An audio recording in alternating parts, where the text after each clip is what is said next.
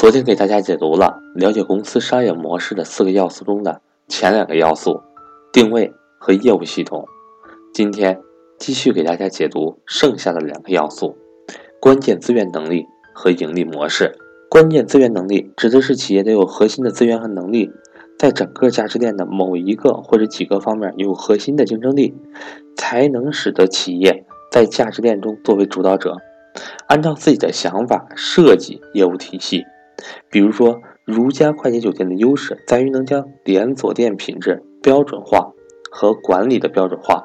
消费者相信其提供的酒店服务品质，才纷纷入住。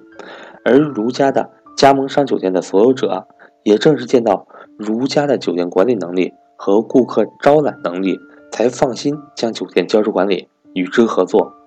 再来谈谈游戏产业，索尼游戏机强在游戏画质和音响。而弱在游戏开发，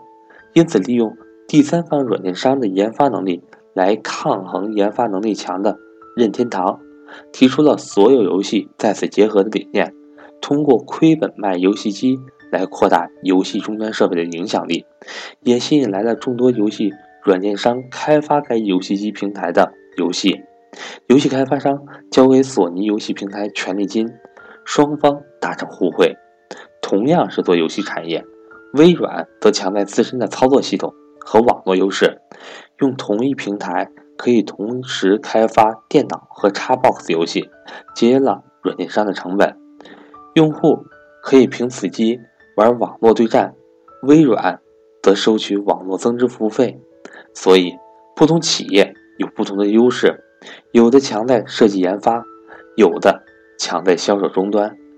业务系统设计。和盈利模式需要根据企业的资源能力来设计，而盈利模式则是指企业如何获得收入、分配成本、赚取利润。良好的盈利模式不仅能够为企业带来收益，更能为企业编织一张稳定共赢的价值网络。有了制定好的业务系统和资源能力，还需要清晰的盈利模式。传统观念中，卖给客户商品，收入就来自客户。在新的商业模式下，收入可以不来自客户，而来自于第三方伙伴，成本也可以由合作方进行支付。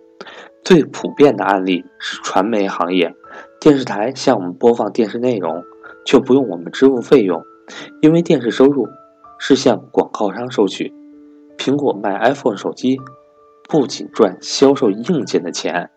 ，iPhone 手机中有 Apple Store 软件销售平台。消费者在该平台下载某些应用软件需要缴费，苹果就与软件商进行分成，应用的开发成本却不用苹果承担。新的盈利模式中，很可能是卖 A 物品，却靠 A 物品引发出的 B 物品盈利。例如，在牛奶包装行业中，利特公司通过低廉价格将包装机卖给客户。甚至免费赠送包装线来迅速抢占终端，客户因为不用支付巨额资本支出而欣然同意。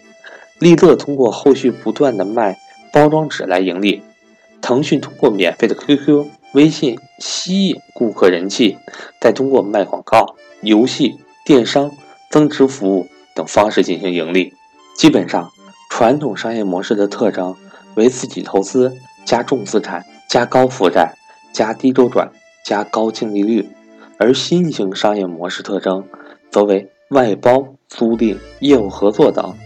低投入加高周转，加低净利率，加现金流好。总的来说，好的商业模式节约投资，充分利用社会资源，将公司有限的资源资金集中在自己最擅长做的事情上，从而获得利润最丰厚的环节，公司利润增速快。资本支出现金流相近，相对来说比较低，因而能在资本市场上获得更高的估值。所以，在我们考察一家公司的时候，首先就是要考虑它的商业模式，熟练运用这四个模式去衡量一家公司，将有利于我们后面的投资活动。我是格局商学院班主任韩登海，格局现在年底报名送礼活动我一直在发布，相信大家也都知道。欢迎大家找我报名，现在是格局一年中报名最优惠的时候。我的手机为